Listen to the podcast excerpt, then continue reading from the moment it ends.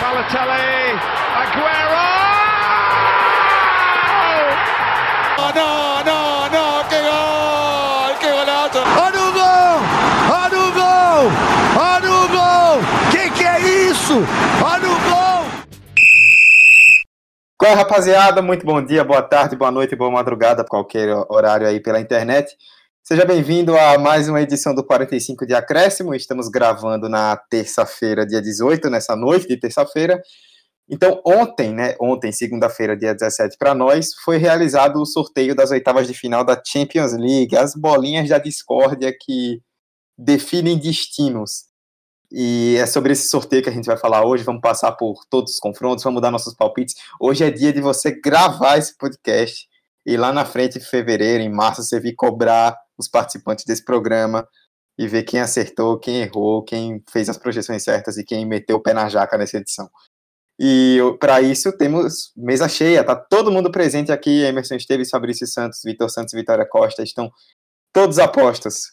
Emerson, meu querido, boa noite, tudo bom? Fala Dudu, fala galera de casa. Hoje vamos falar do nosso massa, sorteio da Champions League. Mas antes da minha fala, só quero ressaltar o questionamento que o senhor fez no podcast passado sobre quem seria melhor, se era Lampard e se era Gerrard. Eu fiz o questionamento no Twitter e o pessoal que ouviu 45, a galera sensata, né?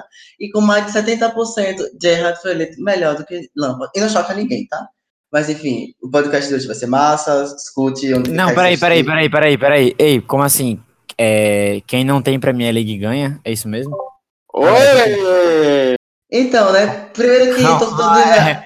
torcedor do Como é? United não tem ela é? na discussão. Quem não tem Premier League não pode também participar da discussão. Então você tá Torcedor fora. Você e o torcedor seu do ídolo United façante.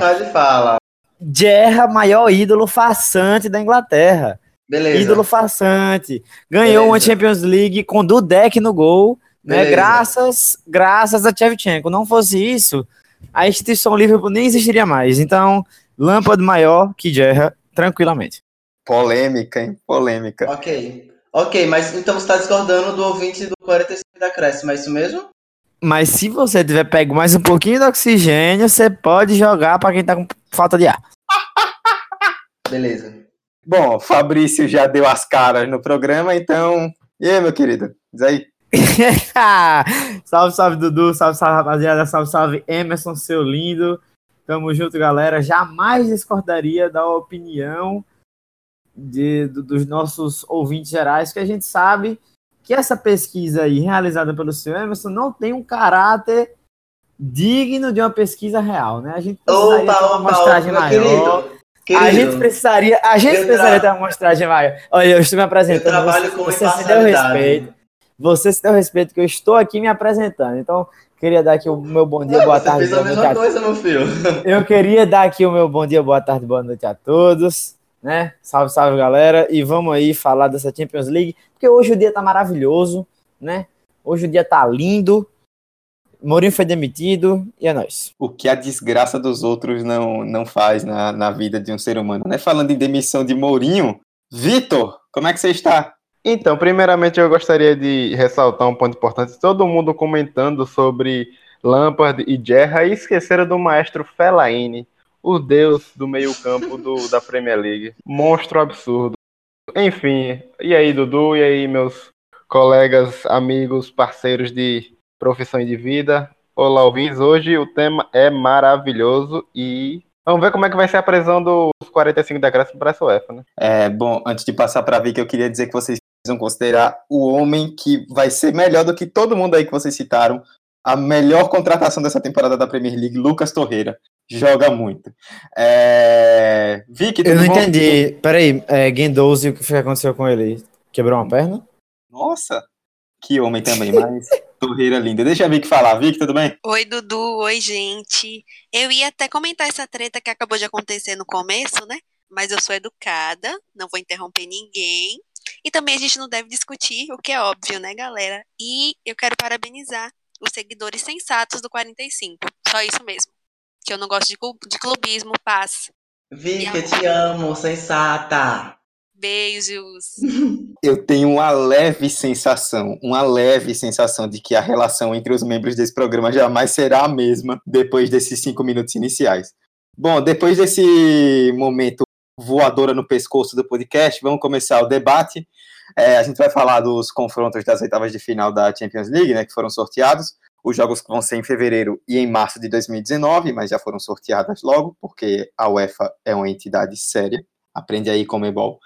E a gente vai, a gente não colocou uma hierarquia de confrontos. A gente vai falar na ordem dos confrontos sorteados, jogo a jogo, de todas as oito partidas. Então, vamos começar falando do primeiro jogo sorteado, que é o primeiro dos três confrontos entre Inglaterra e Alemanha, né? Um duelo.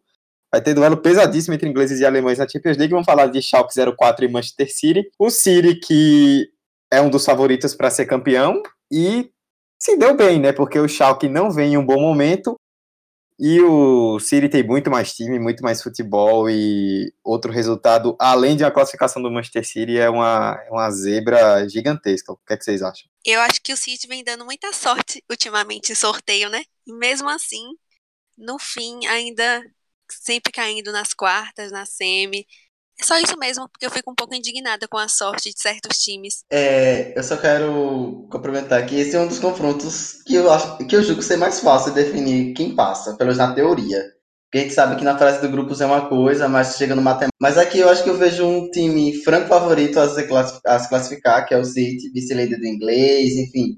Quanto que um Schalke que tá mal das pernas do alemão, apenas o 13 terceiro, a mais de 20 pontos atrás do, do líder Dortmund. Então, eu vejo times hoje, 20, 18 de dezembro, com um parâmetro bem claro, com o City passando de forma até fácil, pô. Mas é isso, né? A gente tá analisando agora em dezembro. Mas eu não vejo uma mudanças drásticas nesse confronto, não. Eu imagino que isso deva pendurar, é, continuar até fevereiro do ano que vem. Eu acho que esse confronto é o que tem a maior unanimidade, né? Do, de quem vai passar. Acho que todo mundo acha mesmo que vai ser o City. E eu queria até errar, né? Eu acho que é até bom ter uma coisa mais imprevisível, mas eu acho bem difícil pela situação dos dois e acho que não vai mudar muita coisa não até fevereiro. É o confronto mais previsível, só que ainda assim eu tenho uma leve esperança, né, como a minha história futebolista, história não, minha história de torcedor futebolístico me permite ter ranço do City. Eu gostaria muito do Schalke aprontar e eu tenho uma leve esperança depois de ver o Lyon conseguindo segurar o City de Guardiola né, no, nas fases de grupo. É, é, claro que o Lyon hoje tem mais time do que o Schalke, mas ainda assim seria muito interessante ver um, uma zebrinha aparecendo aí. Mas o City tem muito vida fácil, até porque vai decidir o segundo jogo em casa, então tá muito bem encaminhada. Até porque é uma comparação assim, se fosse o Schalke da temporada passada, a gente ainda poderia esperar alguma coisa, porque era um time que estava extremamente encaixado, funcionava muito bem e que por um momento chegou até a ameaçar disputar alguma coisa ali na Bundesliga. Mas essa temporada o time simplesmente não encaixou. A situação só não está pior porque nos últimos jogos o Farman vem jogando bem. Mas é difícil, né? O, o City é um time que está cada vez mais calejado, mais, mais pronto. Eu não sei se pronto para ganhar a Champions League, mas eles conseguiram adquirir uma, uma casca muito grande com o Guardiola. Na primeira temporada começaram voando na Premier League, depois teve aquela queda, aquela inconstância. O Gabriel Jesus chegou ali, deu uma sobrevida ao time, mas depois da lesão o time já voltou a, a cair novamente. Na temporada passada não tem nem o que dizer, campanha de 100 pontos, caiu para o time que chegou na final e que, quem sabe, poderia ter sido campeão se Salah não tivesse se machucado. E então acho que é um time que eu não gosto nem de falar, ah, o City tem vida fácil. Não, o City ele tá fazendo por onde de, de ter essa, essa evolução tão grande, né? Um time que está cada vez mais pronto, com cada vez mais repertório e cada vez mais elenco. Então, por mais que, por mais que tenha tido dificuldades contra o Lyon na fase de grupos, mas essa dificuldade tem um porquê, né? O, o Lyon de Indomele, Fekir, é, Traoré, Aouar, jogadores que, como diriam o, o Tati Cage do Twitter, jogadores brutais, né? Jogadores que passam excelentes sensações. Então eu acho que não dá nem para comparar aí. City ganha os dois jogos para mim e acabou-se. Eu concordo, até porque acho que esse é o pior Schalke dos últimos anos, né? E o City, não sei vocês, mas acho que dessa vez vou jogar um spoiler de uma coisa que a gente vai falar no fim, mas eu acho que esse ano vamos ter um campeão inédito. Tô sentindo aqui. O, era isso que eu ia tocar, não do campeão inédito, mas do Schalke. O Schalke é o 14 da Bundesliga com 15 pontos, tá só um ponto da zona de rebaixamento. Tá ali pertinho do Leverkusen, que tá em 11 esse time só me dá desgraça. Depois desse comentário desnecessário. É, o, e o Schalke é o quinto pior ataque da Bundesliga, fez 16 gols em 15 jogos. É, na fase de grupos passou em segundo com 11 pontos na Champions, né? Mas atrás deles ficaram, atrás de Porto e Schalke ficaram Galatasaray com 4 e Lokomotiv Moscou com 3. Tipo, eram times que não ofereceram nenhuma resistência é, enquanto você te, tiveram times eliminados que deram muito trabalho, como o Shakhtar, como o Napoli, a Inter de Milão, no, no, nesse grupo os eliminados não deram resistência nenhuma, o que facilitou muito a vida do Schalke. Mas eu não consigo imaginar o, o, o, Schalke fazendo algo contra o City, até porque até, mesmo que o Schalke melhore até fevereiro, para chegar no nível do City ainda falta um falta um, sei lá, uma BR para chegar no nível do City. Se o City cair até fevereiro e o Schalke melhorar, ainda assim o City é favorito. Na minha opinião, acho que dos oito jogos é o jogo que tem um favoritismo maior, é esse do City sobre o Schalke. Acho que essa sua frase define o que é esse confronto e acho que não tem mais nem o que falar depois disso. Resumiu tudo. O melhor Schalke não venceria hoje o pior City. Não venceria de jeito nenhum. Exatamente. Imagina se rola uma zebra, isso aqui ia dar um ótimo. É, começa o podcast com essa frase. Eu, eu amaria, eu amaria uma zebra nesse confronto. Eu também, eu também. Eu queria muito estar errada. Meu Deus, nunca quis tanto estar errada. É, aqui tem torcedores de Arsenal, Liverpool e Manchester United. Então talvez a gente gostaria de ver o City perdendo. Mas a gente sabe que é irreal, né? Então. Bom, eu ia perguntar o que, é que vocês acham desse confronto, mas acho que todo mundo já opinou que. Não, é unânime, pô. É unânime Manchester City vai se classificar. É... Mas no fim eu quero os palpites com placar, por favor. Ih, rapaz. Aí, tá é... Agora, acho que é o primeiro confronto que vai começar a gerar discordância do debate. Atlético de Madrid e Juventus é um confronto que, pelo menos na minha opinião, aconteceu cedo. É um jogo que poderia ser tranquilamente uma semifinal de Champions League, mas caiu logo nas oitavas de final. E pela qualidade que os dois times têm, pelos elencos e pelo que fizeram recentemente na Champions, os dois nos últimos cinco anos, cada um deles chegou em duas finais. É um jogo que quem sair dele, acho que vai com muita força para brigar pelo título lá na frente. Aconteceu cedo e eu diria mais, acho que nenhuma semifinal, acho que poderia ser a final tranquilamente. E eu acho que é o mais equilibrado e é o jogo que eu tô mais ansiosa. Eu acho que vai ser o melhor. Não sei se o melhor, mas o mais equilibrado. Para mim também. Vocês estão esquecendo de um detalhe: Cristiano Ronaldo joga na Juventus. O Atlético de Madrid é filho do pai. Então, para mim, tá muito bem definido. Juventus passa tranquilo. Cristiano botou. Nossa, Cristiano botou acho que temos uma Ronaldo botou, grupo. Não, mas Cristiano botou a Juventus em outro patamar. A Juventus está com uma das melhores campanhas da, da, da Série A do, dos últimos anos. Trocentos anos aí ganhando, ganhando a Série A e o time tá melhor ainda agora. E tem outra coisa, Cristiano sempre desequilibrou em clássicos. Real e Atlético, o torcedor do Atlético tem um certo trauma com o Cristiano. Hat-trick, gol no final, gols decisivos, de pênalti, de falta, de barriga. Ele sempre desequilibra com o Atlético. Ele, ele tem uma facilidade muito grande para marcar contra eles, mesmo sendo um time muito bem treinado, com uma das melhores defesas da Europa. Então, eu forcei um pouco no final, claro, para enaltecer Cristiano Ronaldo, mas eu realmente acho que a Juventus com a chegada dele, entrou em um outro patamar. Tem um dos melhores meio-campos do mundo, com Pjanic, Matuidi, você tem aí Bentancur, que está evoluindo muito, de bala que, enfim, achou uma posição. Mandzukic está funcionando muito bem com o Cristiano Ronaldo.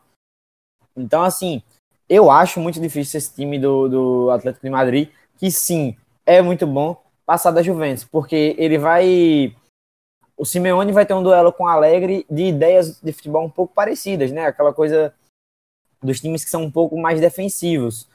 Só que com a chegada do Cristiano, é o que eu, o que eu tô reforçando aqui. O time mudou de patamar. Não é mais só aquele time que certas vezes a gente via a Juventus um pouco travada. Não, o time tem um pouco mais de repertório, porque querendo ou não, ele entrega mais gols do que as outras pessoas. Então, assim, vai ser um duelo bacana, mas eu acho, eu não tenho muitas dúvidas não. Para mim, a Juventus passa sem tantas dificuldades. Não, não, mas eu acho que eu não, eu não, eu não tiraria tanto assim o peso do Atlético. Eu sei que é, é, o Juventus tem um certo favoritismo por conta de Cristiano Ronaldo, é claro isso. E não só por conta de Cristiano Ronaldo, a fase da Juventus, é, ainda assim, mesmo sem Cristiano, ainda é um pouco superior ao do próprio Atlético. Só que, como o Dudu falou, os dois times protagonizaram finais de Champions League nos últimos anos, então, e não seria errado ver os dois times na final. Seria a final dos azarados das finais, né? Então, eu acho que o Atlético é um time que. Eu não costumo duvidar do Atlético. O Atlético é aquele time que gosta de, de comer quieto. Ele tá ali, ele tá de boa, tá tranquilo. Fez uma fase de grupo muito muito abaixo do esperado. Fez um. Perdeu feio do Borussia, tudo bem que ganhou depois, mas, enfim. É... Tomou muitos gols. O Atlético, que não é um time de tomar gols, ele tá nessa temporada mal com a zaga tá tomando gol. Tem muita baixa o Atlético. O, é, o jogo é lá para fevereiro, só que o Atlético tem muitas baixas, pode recuperar esses jogadores, mas é preocupante da, da questão da adaptação, recuperação de volta de contusão, enfim. Mas é, é o EFA, velho. E, e Atlético de Madrid eu não gosto de duvidar. A Juventus, é como falei, a Juventus tem favoritismo, isso é, tem um certo favoritismo, mas eu é um dos confrontos que que eu menos apontaria um, um favor, favorito, assim. Eu acho a Juve favorita também, mas eu continuo achando que é o mais equilibrado, principalmente porque o jogo não é hoje. Se fosse amanhã, aí sim eu acho que seria ainda mais favorita, mas em fevereiro eu acho que muita coisa pode mudar. E eu acho que o que torna equilibrado é justamente esses estilos parecidos, que eu acho que é um jogo interessante, é uma coisa que eu queria, eu estou esperando bastante. Então, na minha visão, também vejo um confronto bastante equilibrado, com um leve favoritismo para Juventus. Hoje eu vejo a Juve com um time mais encorpado e ainda com um diferencial de ter Cristiano Ronaldo no elenco. Que cá entre nós gosta de fazer uns golzinhos no Atlético de Madrid. Mas do outro lado também eu vejo o Atlético de Madrid forte, principalmente em mata-mata, é um time cascudo, é um time enjoado, e ainda com jogos, estilos de jogos muito parecidos, como vocês já falaram aqui, então eu vejo um duelo muito equilibrado e que o ponto de desequilíbrio pode vir ser Cristiano Ronaldo. Mas eu não gosto de depositar também toda a, a o favoritismo do time em um jogador só. Eu acho que ele pode ser um diferencial, sim. E o Atlético também não está na sua melhor forma, entre aspas. Está só o terceiro, terceiro colocado no Campeonato Espanhol e passou em segundo é, sem, sem uma grande unanimidade no seu grupo. Passou em segundo lugar é, não, não na sua grande forma, sabe? Então eu vejo um confronto equilibrado, mas que eu daria um leve favoritismo para a Juventus, sabe? Só por estar Cristiano Ronaldo no elenco. Mas para isso vai ser um baita jogo, pô. Esse jogo tem cara de ser aquele jogo que aos 85 minutos tá 0 a 0 vai, vai o Atlético, faz um gol e sim, vira tudo. Assim. Sim, sim, sim, muito, muito. Fase de grupo, as últimas Champions deixaram claro que não é mais uma base, né? Porque o Real ganhou, sendo que ficou em segundo no grupo. Ou seja, não é uma coisa que a gente pode mais estar usando como parâmetro, né? É, eu concordo com o que o Fabrício disse quando ele fala que Cristiano Ronaldo é um peso muito grande para a Juventus. E sim, eleva a Juventus de um patamar de provável candidata a favorita ao título. Por isso eu acho que a Juventus se classifica. Mas o Atlético, eu não me surpreenderia, honestamente, se o Atlético se classificasse. Porque o, o Atlético não vem no melhor momento, digamos assim. É, ele, o time tem tido alguns problemas, principalmente no ataque. O próprio Griezmann já reconheceu que não está na melhor forma e tudo mais. É, nos últimos anos, quando o Atlético longe em semifinais e finais, a gente também tinha essa impressão, tipo, olhar para o Atlético e dizer, ah, é um bom time, mas ainda falta algo para chegar no Bayern, algo para chegar no Real Madrid e chegou. Tipo, não ganhou o título, mas chegou bem perto desses clubes, chegou num patamar parecido internacionalmente. Muito por causa do estilo de jogo, porque o Simeone sabe aproveitar muito bem o melhor de seus atletas, porque sabe muito bem, é muito aplicado e sabe o que faz. Então acho que vai dificultar muito para a Juventus. Eu acredito na classificação da Juventus também, mas acredito que vai ser um jogo muito difícil e que o Atlético tem condições sim de se classificar. Eu só queria completar, porque eu tô falando nessa questão da Juve, pelo que vocês disseram, dessa questão da má fase do Atlético, e mesmo que o Atlético vá chegar na Champions League com uma certa evolução e que realmente os times não jogam da mesma forma na Champions League como jogam nas ligas, eles tendem a jogar mais, essa evolução eu, eu creio que também aconteça do lado da Juventus, que eu enxergo como um elenco mais pronto e também enxergo como um treinador que sabe mais o que está fazendo. Simeone está sendo muito criticado na imprensa espanhola que quando ele tinha um elenco mais reduzido, ele sabia explorar. E agora que ele tem mais opções, como Lemar, Gerson Martins, ele não está sabendo utilizar daquilo tudo que ele tem, além da fase dos jogadores dele não está sendo da melhor. Saul, Griezmann, eles não vivem os melhores momentos deles. Então, a minha ideia é, é que a Juventus passe. Claro, pode acontecer do Atlético passar, pode, mas eu não enxergo muito esse parâmetro por essa, essa questão do, de que eu acho que a Juventus vai crescer para cima do Atlético pelo faro de gol de Cristiano e também por ter jogadores como de bala. De bala no passado decidiu a classificação contra o Tottenham. Então isso pode acontecer de novo.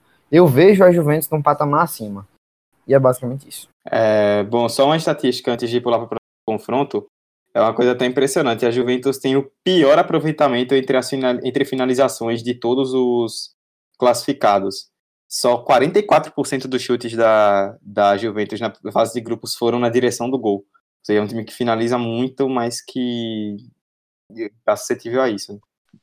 Ou seja, está criando bastante, né? O que é um ponto positivo para o time, só é melhorar a pontaria, no caso. Exatamente e melhorar a pontaria com Cristiano Ronaldo, de bala, Mandzukic é. É, é fácil, né? Por isso que, é, realmente eu vejo como favorita, mas continuo vendo esse equilíbrio também. É, bom, vamos para o próximo jogo.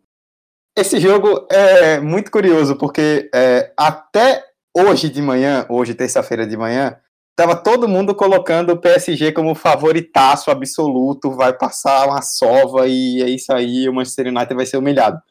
De repente, José Mourinho foi demitido, como você já ouviu alguns dos nossos membros comemorando efusivamente no começo do episódio. E parece que o United voltou a ganhar uma vida. Eu já vou adiantando que para mim o PSG vai se classificar. Mas o que parecia um confronto definido, agora parece que vai ter alguma emoção, né? Pelo que está sendo comentado por aí. É, deu para se animar, mas nem tanto, né? O United, Mourinho é uma grande tem uma grande parcela do motivo dessa fase do United por conta da bagunça que ele criou é, nas táticas do time, na forma de jogar e faltou padronizar um jeito de jogar e aí muitos jogadores não, não renderam o que poderia, não estão rendendo o que pode e também não, não, não tem tá estranho. O clima dentro do United tá estranho. E daqui para fevereiro, se não mudar muita coisa, se continuar o mesmo comodismo, o que eu não duvido que fique, é, o United não, não tem favoritismo algum para o PSG. Camisa pesa, mas o PSG é super favorito. Não, não tem. Eu acho que nesse confronto é mais fácil você apontar o PSG vencedor do que a Juventus vencedor no, no confronto passado porque o United está numa fase horrível e tem muitas, muitas, muitas peças que faltam para o elenco se fechar. O time peca muito na lateral, o time peca muito na defesa, De Gea vai salvando tudo, até o próprio Gea falhou alguns jogos atrás. É... O ataque também não vem rendendo, o Lukaku vem numa fase muito baixa, enquanto que o PSG vem se firmando cada vez mais depois da chegada de Neymar, né? O PSG de Neymar, Mbappé e, Cavani vai se tornando um, um, um trio todo poderoso lá na frente, depois de meses de imaturidade de jogadores, de falta de encaixe. Agora parece que vai encaixando, vai estar tá rendendo e que, que o PSG nos últimos anos é o momento que o PSG mais dá medo aos seus, aos, aos seus adversários. E não, não falo isso só porque é o United, que tá numa fase ruim, mas para qualquer time, é, eu acho que o PSG hoje pode aprontar muito mais do que um dia já aprontou na UEFA. Eu continuo achando que o PSG é favorito. Inclusive, o jogo contra o Liverpool engoliu o Liverpool, que já é muito melhor do que o United. Mas eu acho que, tipo, diminuiu bastante, o que seria antes uns 80% pro PSG e 20% pro United. E acho que vai chegar em fevereiro uns 60, 40, uma coisa mais equilibrada, 55, 45, por aí. Velho, se me perguntassem ontem quem passava, United ou PSG, eu ia dizer PSG. Se me perguntar agora, 8 da noite, do, do da terça-feira, quem passa, Manchester United PSG, ainda é PSG. Eu vejo o United ainda nessa era pós-Mourinho, muito fraco. Pós-Mourinho, assim, recente na saída dele. Saiu hoje, tá muito fresco. Muito fraco, time muito fraco, assim, toda time desorganizado, time que não constrói nada, que antes tinha uma defesa sólida pelo que era, o Mourinho sempre foi conhecido por ter boas defesas. Não foi, não foi o que a gente tá vendo nessa temporada, já tomou mais de 29 gols em 18 rodadas no no, no inglesão. Então, e eu vejo um PSG saindo de uma fase de grupos complicada, né? Pegou o um Napoli, pegou o Liverpool e pegou a Estrela Vermelha, só teve uma derrota que foi pro, também na Inglaterra. E passou em primeiro, né, num grupo desse, vamos lembrar que foi para mim o grupo mais difícil.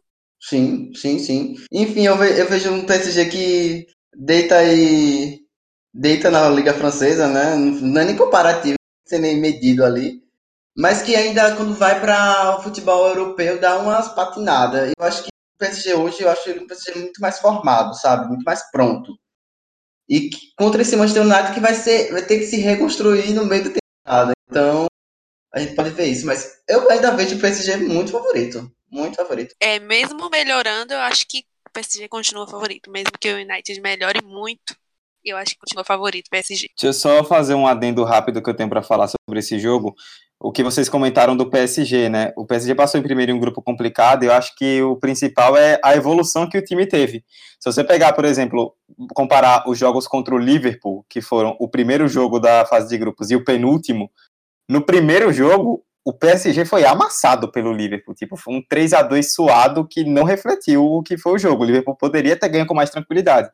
E no jogo da França, tudo bem, aí já era outro momento também do próprio Liverpool, mas o PSG foi quem amassou o Liverpool e o 2 a 1 acabou sendo pouco. Vale lembrar que o PSG tem o melhor ataque, né, da UEFA nessa temporada. São 17 gols já feitos e vai jogar contra o United e até então uma defesa muito insegura. Então, o United tem que aproveitar esse tempo para tirou Mourinho, tentar implantar algum muro ali, porque o trio do PSG vai dar muito trabalho e a evolução do PSG também, como já foi pontuado por alguns, é, é, é, é admiradora.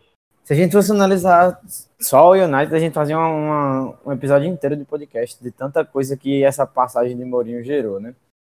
Mas, claro, concordo muito com vocês de que só a saída dele não vai gerar que o United volte a ser um favorito, volte a ser gigante, comece a ganhar todo mundo. Não, o time tem defeitos, como o Vitor falou, tem problemas nas laterais, principalmente na lateral direita, porque Valência tá velho e ele é um ponta improvisado de lateral. É, Dalo ainda tá muito cru. Do outro lado a gente tem Young Shaw, que Shaw me agrada bastante, mas aí tem que ver com quem assumir quem é que vai ficar ali naquela posição. É, e o, o, o Shaw, quando passa pelo adversário na lateral, ele. Shaw? Cortou sua piada e não deu nem pra ouvir. Ainda bem. Eu não, eu não ouvi, mas já tá doendo aqui no coração, velho. Dudu, não faz isso não, velho. Milhões de ouvintes ouvindo um negócio desse no 45 da Graça, você fazendo a gente passar vergonha assim, meu Deus. Então, é, é um time que realmente tem problemas. E fazer até aqui um pequeno jabá. Eu escrevi para a Premier League Brasil esses dias sobre todos os problemas que o time tinha. Que não estão só ligados a Mourinho, mas ele era o centro dos problemas. Por quê? Porque quem treina o time? Ele. Quem dá um padrão ao time? Ele. Quem é responsável, querendo ou não, por criar um, um ambiente dentro do time? Ele. E a sina dele, ele não passa da terceira temporada nos times. Isso não é à toa. Ele não, esse método dele de ser ácido, criar um ambiente tóxico, provocar as estrelas, tentando extrair delas o melhor, sendo que nem todo mundo age assim. Por exemplo, o, o nosso goleiro da seleção, Júlio César, para ele foi algo muito bom essa forma como o Mourinho tratava ele, dessa forma áspida, um tratamento duro. Ele disse que ele evoluiu. Agora a gente pode ver que com Pogba a situação não é igual. O Pogba teve uma queda no United. Ele chega na seleção e apresenta um bom futebol. No United nem tanto. Rashford a mesma coisa, Lukaku a mesma coisa. São jogadores que jogam melhor nas suas seleções do que nos clubes. Isso não é à toa. O ambiente no United não, não era propositivo para uma evolução coletiva e nem individual. Então, muitas vitórias do time foram baseadas em sorte, por ter um cara como Fellaini ali para entregar alguns gols de cabeça, e a competência de algumas estrelas, como Martial, como Pogba, Lukaku, às vezes alguns relapsos de Rashford. Então, Mata também acabou entregando alguns pontos ao time. E como o Dudu disse, o PSG é um time que realmente evoluiu bastante. A, o Tuchel, ele implantou um sistema de jogo que funciona muito bem no time. Neymar participa muito mais do jogo. E se Mbappé não perdesse tantos gols, o time até, o time até podia estar com um recorde maior do que o que Vitor disse. Então eu continuo achando o PSG favorito. E também, do meu ponto de vista, isso passa por quem é o escolhido para substituir Mourinho. Eric vai passar alguns dias como o interino, mas coisa de tipo hoje e amanhã. Então é provável que antes do jogo, do próximo jogo da, da Premier League, se eu não me engano, contra os Huddersfield, já esteja definido que é um novo treinador e que tudo indica, segundo o Telegraph e outros meios britânicos, que é Solskjaer, que é ídolo do time, fez gol que deu o título da Champions, mas como treinador, o título que ele tem pelo United foi na base, ele foi treinador da base, ganhou uma Copa, se eu não me engano, sub-23. É, então, assim, vai, ele vai ser o interino até junho do ano que vem, para o próximo treinador pegar esse time do zero e fazer o time do zero. Não, não vai ser um trabalho do meio. Então, eu acho que o clube já aceitou que o patamar que Mourinho está deixando o time, a temporada de agora já era. É ver se consegue reagir na Premier League. E na Champions vai ser muito difícil. O PSG, além de ser um time mais pronto e com um estilo de jogo mais consolidado, os caras têm Neymar, Mbappé e Cavani. Então, para mim também PSG, mesmo torcendo para o United, mesmo ficando muito feliz com a saída do Mourinho, eu acho que o rombo que ele deixa pode até melhorar o clima do elenco, pode até melhorar a forma de jogar, o time pode passar a ter menos dificuldades para ganhar jogos fáceis, mas eu acho que isso não vai ser o suficiente para passar do PSG. E eu sou muito Neymar FC, então se passar eu não vou nem ficar tão triste, porque eu espero que ele consiga arrastar esse PSG mais para frente. Eu só soltar uma estatística aqui pelo, uh, sobre o que o Vitor falou, a comparação de ataque e defesa. O PSG é realmente o melhor ataque da Champions, fez 17 gols em 6 jogos, quase 3 gols por jogo. E na, na Ligue 1, tudo bem, não é muito parâmetro, mas em 16 jogos fez 49 gols. Absurdo.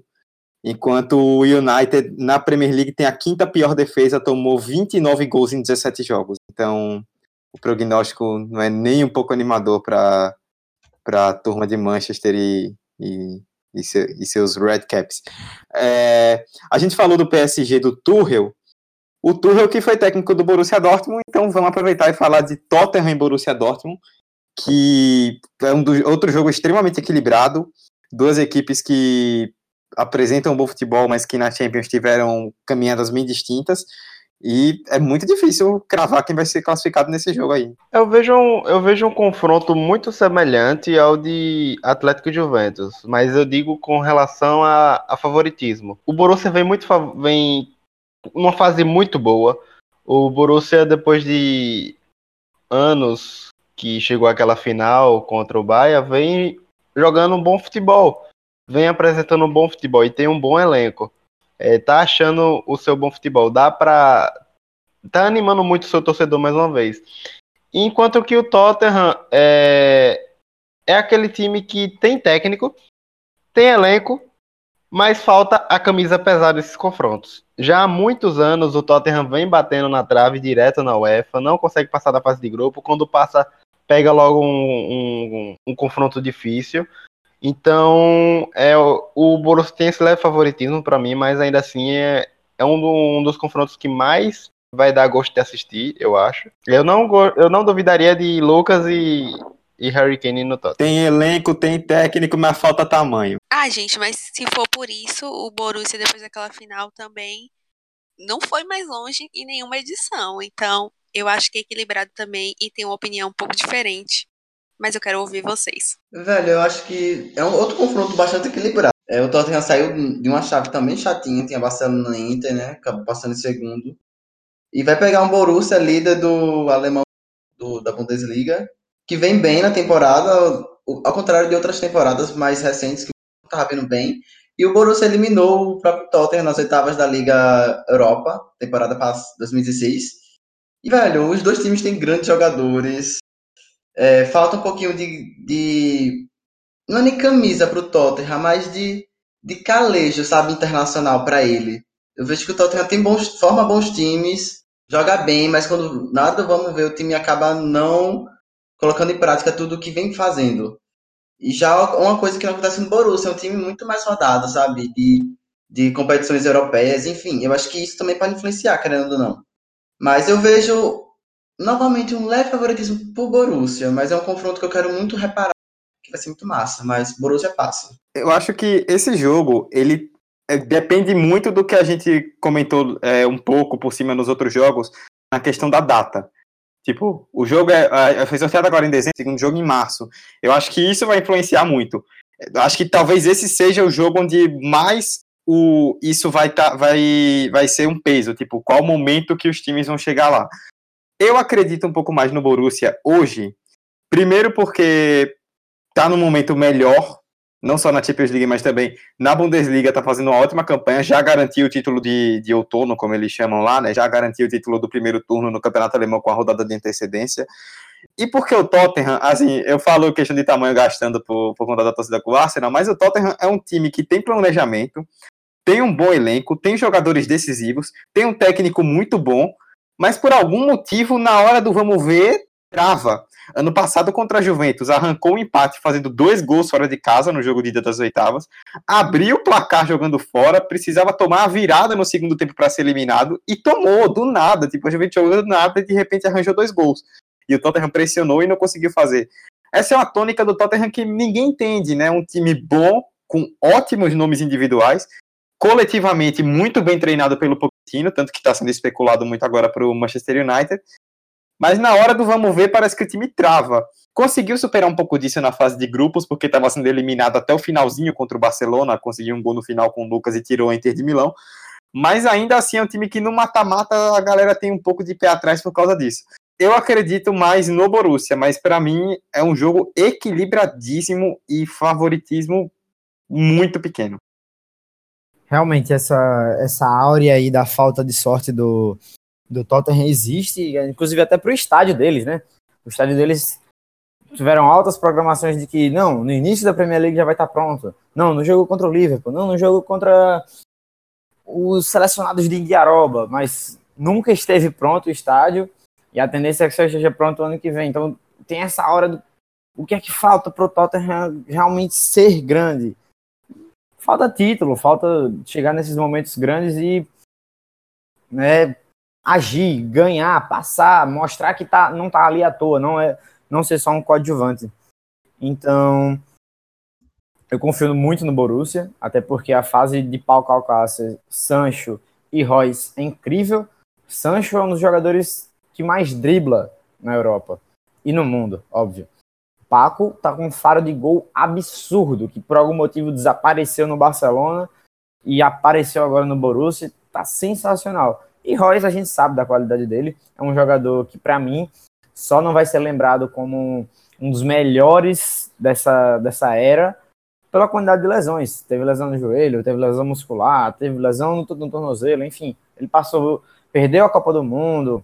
Quando foi para a Copa do Mundo, foi com essa seleção da Alemanha totalmente bagunçada. Então, é um jogador que também não tem essa sorte de engrenar como um grande nome, mas a gente sabe da qualidade dele e agora, e não à toa, agora que ele tá saudável e jogando todos os jogos, o time é o líder da Bundesliga. Perdeu hoje, mas estava com desfalques, poupou jogadores.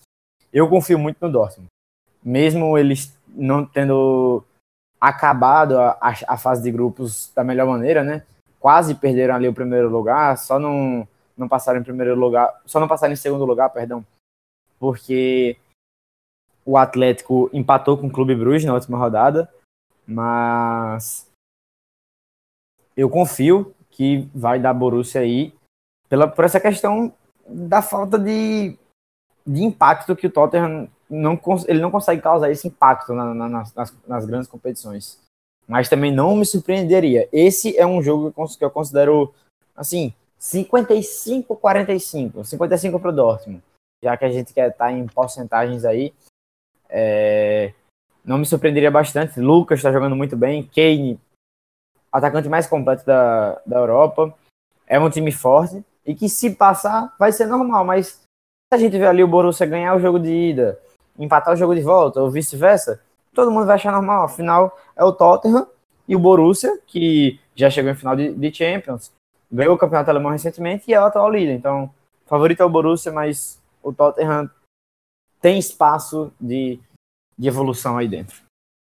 Eu acho também que é nesse nível de equilíbrio, mas eu quero ser do contra dessa vez. E você é a única aqui, podem gravar, podem salvar isso, a apostar no Tottenham. Por quê? Eu tenho uma teoria de que times bons que chegam no seu ápice, no seu auge, antes do meio da temporada, eles acabam caindo muito. E eu tenho essa sensação com o Borussia. Eu sinto como se da segunda metade em diante eles fossem cair. E eu acho o Royce excelente. E tem muito, tem muito tempo não, mas por padrão dele, ele tá um tempo sem lesionar. E não sei, isso me gera uma desconfiança, porque se aconteceu uma Você lesão... não zique, você não venha zicar o galego, pelo amor de Deus. Não, pelo amor de Deus. Pelo amor de Deus, não, não, não vai zicar o galego, não. Pelo, não faz Calma. isso, não faz isso. Temos um fanboy aqui. Eu Aí sou cardíaco. Com os dois meses machucados. E é isso. Sua Ele nem mãe! precisa de zica pra se machucar. Ele nem precisa de zica pra se machucar. É pior que no caso dele nem adianta zicar, velho. Do cara vai sozinho mesmo. Pois é. Então fica aqui minha posição. É, não me julguem, mas é isso. É, só queria deixar uma coisa bem clara sobre esse confronto. O Tottenham está fazendo, com 17 jogos, 39 pontos, é o terceiro da Premier League, é a melhor campanha da história do Tottenham na Premier League, né, desde 92, em 17 jogos. Melhor campanha. Era isso mesmo que eu ia falar, que eu tinha esquecido, a parte do Tottenham, porque eu só falei mal do Borussia e esqueci de dizer porquê. Mas eu continuo achando que é 55-45, bem equilibrado, mas confio mais no Tottenham. Melhor campanha da história do time na Premier League e tá em terceiro, né? Ou seja, o norte de Londres foi, é e sempre será vermelho. Se forçar mais caga. isso aí. Clubista. T- t- Não, não são, são fatos, eu trabalho com fatos. É, Mas o Arsenal pegou quem no sorteio da Champions não Deitou, deitou, deitou. Meu treinador é tricampeão da Liga Europa. Eu só trabalho com esse tipo de competição, por favor. Meu gosto é mais refinado. Então, galera, como a gente já bateu aqui o nosso tempo, a gente bateu os acréscimos, a gente vai parar por aqui. Já analisamos esses quatro confrontos maravilhosos. Então, a gente vai parar e vai gravar uma segunda parte dos outros quatro confrontos, que são Roma e Porto, Ajax e Real Madrid, Lyon e Barcelona, e Liverpool e Bayern de Munique. A gente vai parar por aqui para ser uma análise mais sucinta, né? Para não ficar aquela coisa. Falamos muito de um e pouco de outros. Então a gente espera vocês no próximo episódio. Eu gostei que eu fui completamente escorraçado da função de apresentador nesse encerramento aqui.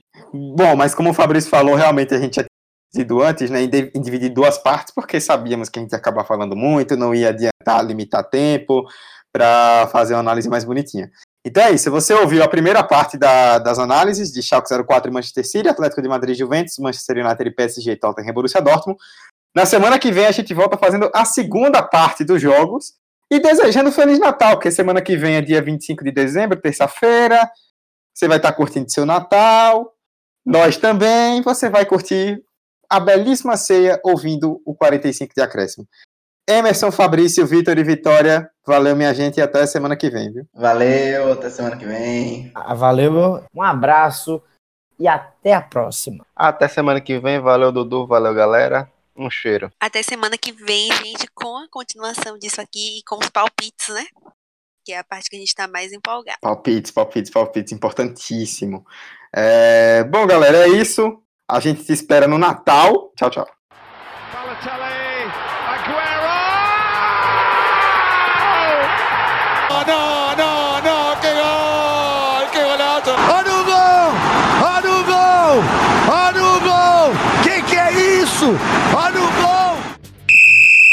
Tá falando comigo, é pai?